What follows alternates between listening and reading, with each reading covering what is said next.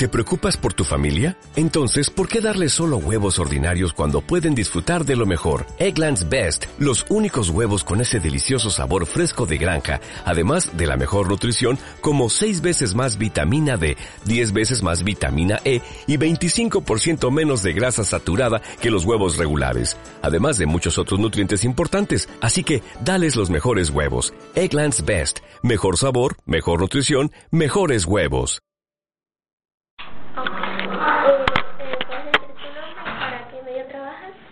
como decían antes en Miraflores. Nombre y cargo y motivo de su visita. Mi nombre es Hernando Galicia, soy periodista del Diario Nacional de hace 15 años, cubro la fuente política. Ok. Eh, ya sabemos que Colombia le envió, mejor dicho, le donó 52 toneladas de papel a los medios impresos venezolanos. El Nacional ha hablado con otros medios impresos internacionales para que los ayude a obtener más papel las 52 toneladas que vienen, 75 rollos son para el impulso, el nacional y el nuevo país.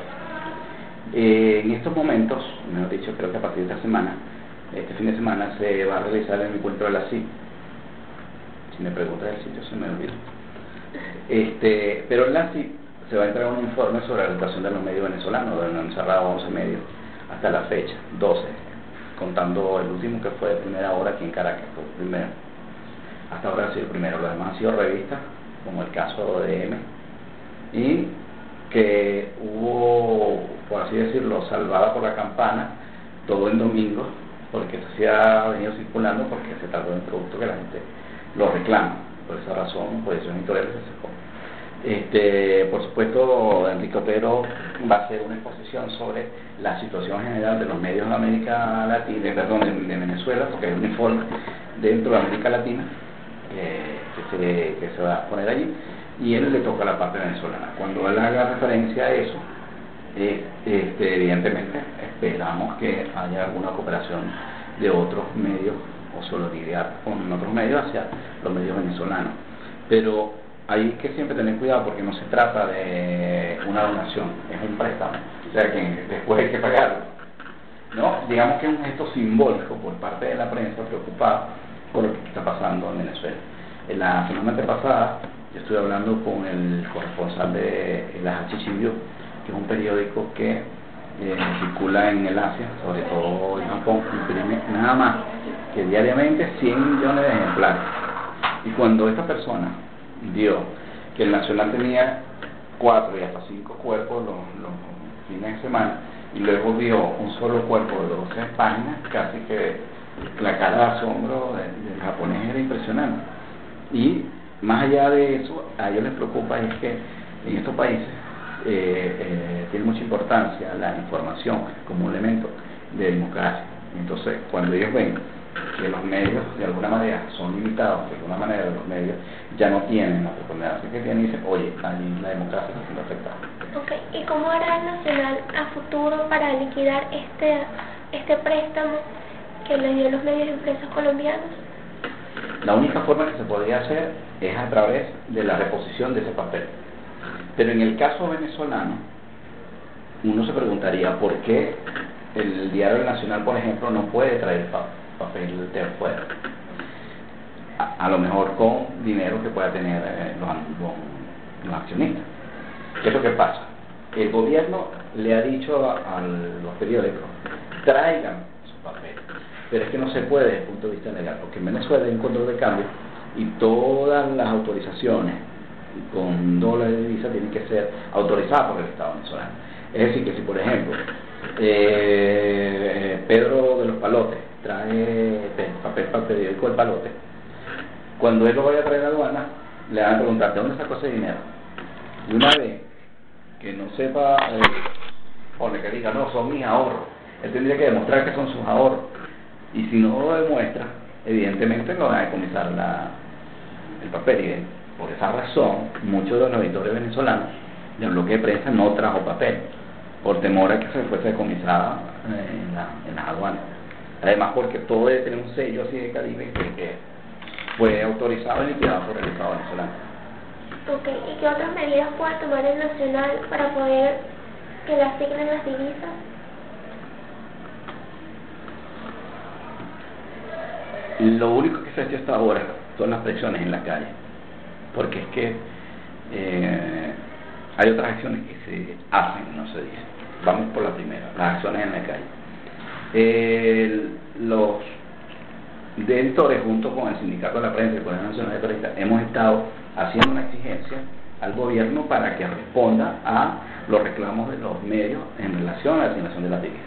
Hasta ahora se han realizado dos protestas importantes, pero si tú me preguntas cuál es la evaluación que nosotros hacemos desde el punto de vista gremial, no empresarial, pues recuerda que yo no soy, yo soy un empleado, pero no, no por lo tanto puedo responder por la empresa, yo respondo por el, los periodistas, en este caso, este, por el gremio.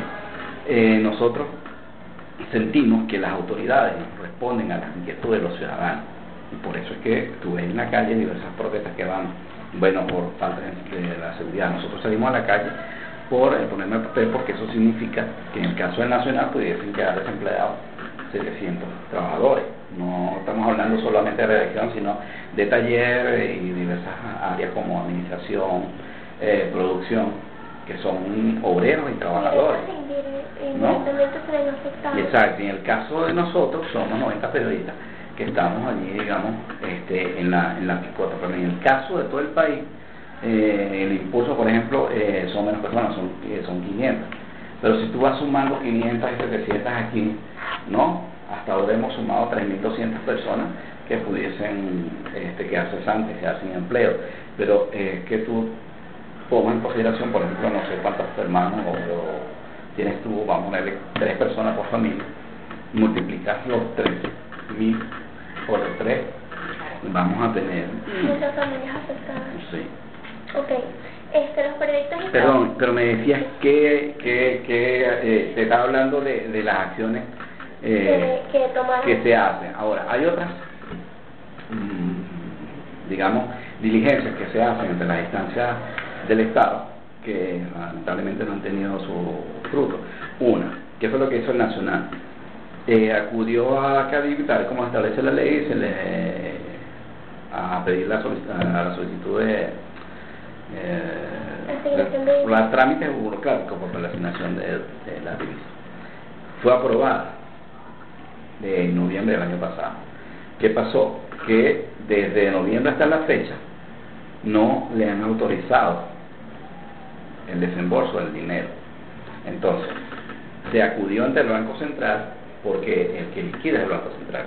Pero es que no depende solo del Banco Central, porque el Banco Central es un emisor pero que muchas decisiones en este país tienen un tinte político. Entonces, evidentemente, el gobierno las autoriza por la crítica que ha tenido el Nacional con este proceso político, pero en salvaguarda de lo que es el periodismo hecho por el Nacional. Si tú revisas de los sus 70 años, siempre ha sido un periódico, un periódico crítico contra la dictadura, contra los gobiernos de la llamada Cuarta República y con los gobiernos, con el gobierno entonces se puede decir que, o sea, los periodistas y trabajadores se han presentado, por lo menos frente al Centro Nacional de Comercio Exterior, seguirán protestando, seguirán...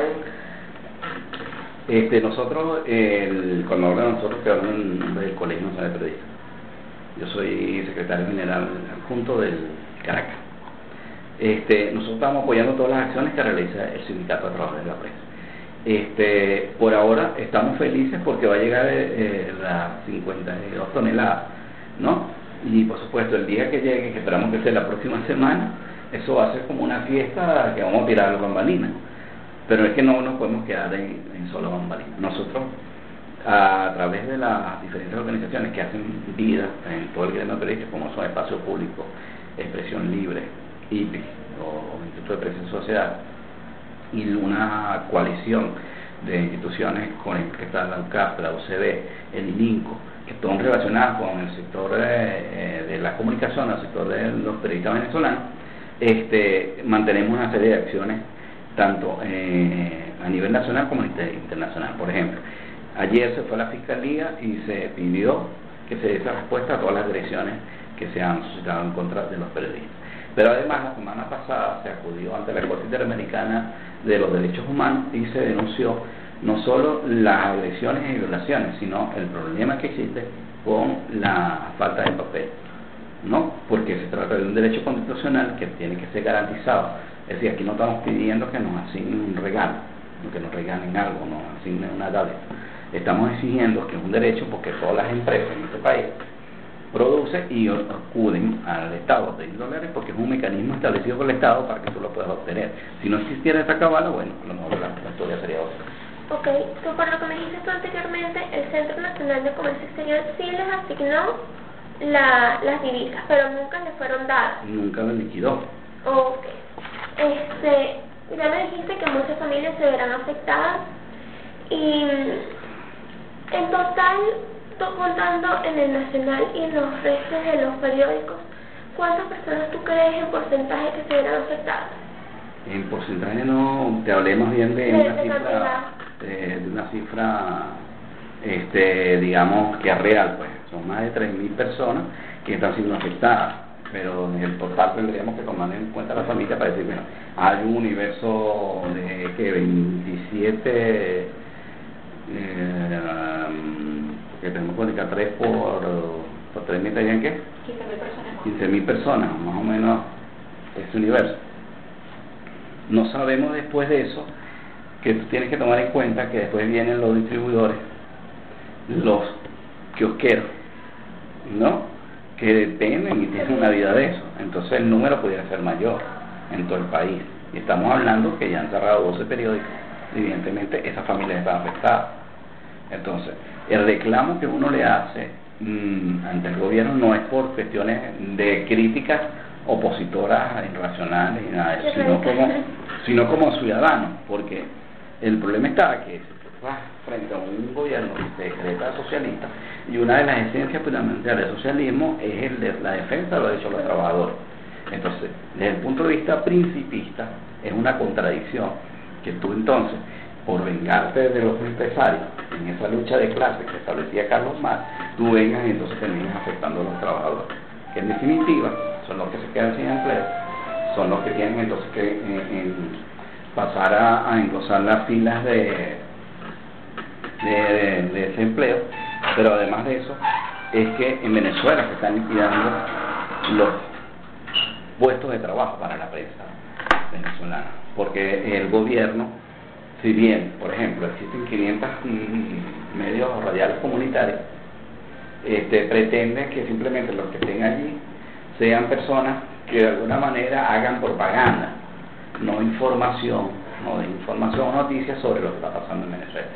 Porque si tú vas y te los medios del Estado, tampoco la mayoría de las personas que van a trabajar allí van a hacer información, sino propagandistas. ¿Tú crees que la nueva asignación de divisas eh, se une también a la base de la línea editorial del periódico y se atañe al tema político? ¿Por qué? Mira, como te explicaba, eh, ya fue autorizado, ¿no? Y no te lo dan, es como en tu casa que tú dices, tu papá dice, tengo una mesada para ti, pero no te la doy porque reportaste mal. Eso es lo mismo que está pasando acá. El gobierno utiliza las armas que tiene, este caso, eh, ante Arcadir, para el Centro Nacional de Comercio Exterior, como un arma política en contra de las personas que son críticos al gobierno. Pero, como te dije, es que el Nacional no es crítico de ahora, el Nacional tiene una larga trayectoria de, crítica permanente a todos los gobiernos. Debe ser por eso que el gobierno no le interesa que haya una voz disidente en la calle que esté denunciando, por ejemplo, desde hace más de 60 días que en Venezuela hay represión, que en Venezuela hay tortura, que en Venezuela, por ejemplo, se acude a una práctica narcisista fascista de, por ejemplo, desnudar a una persona, y que eso va en contra de los derechos humanos. Pero, ¿qué es lo que se busca con eso? Uno, afectar psicológicamente a esa persona para que no siga protestando. Y además enviarle un mensaje a los otros, mira lo que te va a pasar si, si, tú vuelves a hacer, ¿no? Y entonces, evidentemente, va creando en la psique colectiva un temor a la protesta. Pero, ok, espérate. La Constitución establece que tú tienes derecho a protestar por las vías pacíficas, claro está. No estamos avalando ninguna eh, acciones violentas ni barricadas, nada de eso, sino los canales que hemos eh, tomado, por ejemplo, en el caso nosotros lo queremos. Nosotros decimos, vamos a protestar, vamos a, las instancias donde, donde tiene que haber respuesta, pero ¿qué pasa? No las hay. Tú como trabajador, eh, ¿a qué instancias puedes acudir para defender tu trabajo? Ah, ya casi ninguna, porque como te dijo ahorita, el problema de los ciudadanos no es un problema solamente de nosotros los comunicadores, no, es un problema de los ciudadanos. Aquí tú ves a la gente protestando porque el Ministerio de Vivienda, porque no tienen, le han prometido a los refugiados este, las casas para determinado tiempo y no, no ha sido así. ¿No? Tú ves a la gente protestando porque en el caso de la industria petrolera se les prometió a aquellos que estaban en, en compañías este, Mm, pequeña o, a través de lo que ellos llaman tercerización, estas personas tampoco se han legalizado o lo han, digamos, digamos metido en la nómina, a pesar de que fue una orden del presidente Chávez. Pero tampoco lo hizo Chávez y tampoco lo hizo Maduro. Entonces, el, digamos que estamos en un estado de indefensión, porque es que las únicas personas que obtienen respuesta a todos los ataques y acosos son personas identificadas con el chavismo. Entonces, tú, alguien va y acusa a alguien de la oposición, el Tribunal Supremo acude y lo resuelve rápido. Yo te voy a poner un caso de nosotros, como periodistas y como miembros del sindicato y del colegio. Hace dos años acudimos al TCJ impugnando el reglamento de interior y debate de la Asamblea, es decir, que norma las sesiones por dos artículos fundamentales, porque consideramos que se está vulnerando el, derecho a la información y el derecho a la libre expresión, al no permitírsele a los reporteros cubrirlo en el acto, sino que ponen una pantallita aquí y entonces la imagen que tú ves solamente la de NTV. Entonces cuando pasa algo la cámara se va hacia, hacia el techo. No, o simplemente se apaga y se va. Entonces, ¿qué pasó aquí? Si hay una discusión si hay un acercamiento de la oposición a la presidencia, se desconoce porque no lo estamos viendo. Anteriormente, en la llamada Cuarta República, podíamos tener la posibilidad, mira, de, de sentarnos así, mira, diputado, tal cosa, tal cosa, y se podía. Ahora no podemos hacer eso, ¿no? Para ponerte un ejemplo, los tres medios principales de este país, que eran, o son el Nacional, Última Noticia y el Universal, tenían asignados siete periodistas al Parlamento. Hoy tienen dos y a veces bajamos uno, porque no genera ninguna información. Entonces, pero volviendo al reclamo que nosotros hacemos en las instituciones, nosotros estamos esperando hace dos años que el Tribunal Supremo nos llame a una audiencia porque ya admitió recurso, es decir, digo, es procedente el reclamo que están haciendo. Pero hace dos años para acá, estamos esperando que nos digan, vengan para acá y digan por qué ustedes están este, pidiendo la unidad de, estos dos artículos del reglamento. Pero en cambio, si tú vas y denuncias a María Corina, si tú vas y denuncias a los alcaldes de la oposición inmediatamente, eh, de muchos periodistas, por lo menos los de la revista M, que ya no se está produciendo, ya no, ya no está escribiendo como tal. ¿Cuántos periodistas están, crees tú, en porcentaje, que están pensando en migrar a otros medios, contando la situación que es difícil actual en los medios también? Pues. Bueno, aquí tendría que ver casos particulares. O sea, tendría que sentarme con ella. Mira, tú te quieres ir, ¿no? Este, eh, lo que sí hemos visto, porque lo vi, es que es impresionante la cola de gente que está al frente de la Cancillería para legalizar los títulos. Si tú vas al Ministerio de Educación Superior, está pasando lo mismo. ¿no? no es solo los periodistas que quieren irse de este país, en general los ciudadanos, y eso debe ser un indicativo para el gobierno para que tome decisiones. Pero yo creo que mucha gente estaría feliz también de que nosotros los periodistas, sobre todo los políticos, no fuéramos de, no fuésemos de este país, ¿no? Y que se fuese la mitad de la población de manera de poder gobernar tranquilamente. Pero es que este país no le pertenece a uno, a uno solo. No, eso le pertenece a todos nosotros. Lo llevamos en la sangre. El, el periodismo crítico no, no se trata de, de, de una, eh, llamarlo así, este, un empeño nuestro, ¿no? Sino que si no, si no haces un periodismo crítico no haces nada, no haces periodismo, haces otra cosa, ¿no? ¿Cuál es tu llamado y tu posición frente a esta situación de la falta de, de divisas? creo que el gobierno buscó un problema innecesario. Si, por ejemplo, hubiese aprobado las divisas a, los medios nacionales, tal vez ahorita la información no estuviese en riesgo ni amenazada. Si le hubiese asignado las divisas, no solo a los medios, sino a sectores importantes como el farmacéutico, el que tiene que ver con materiales para la construcción, ¿no? Y para vehículos, para repuesto de vehículos no se estuviese presentando este problema de escasez que hay en todo el país. El problema es que hay una mala administración de los recursos y eso afecta lo que es la producción nacional. ¿no? Y lamentablemente somos un país rentista que dependemos de la renta petrolera y además dependemos en la mayoría de todo lo que traigamos de afuera. Entonces eso nos hace, nos hace vulnerables. Entonces, el, problema, el problema se hubiese resuelto si el gobierno le hubiese hablado a, la, a venezolanos en forma clara. Uno, señores, yo no apruebo los dólares al sector eh, de medios impresos, porque para mí es más prioritario la salud. Y para eso yo les digo, mira, esto es lo que yo tengo. no tengo. Esto es lo que yo tengo, ¿no?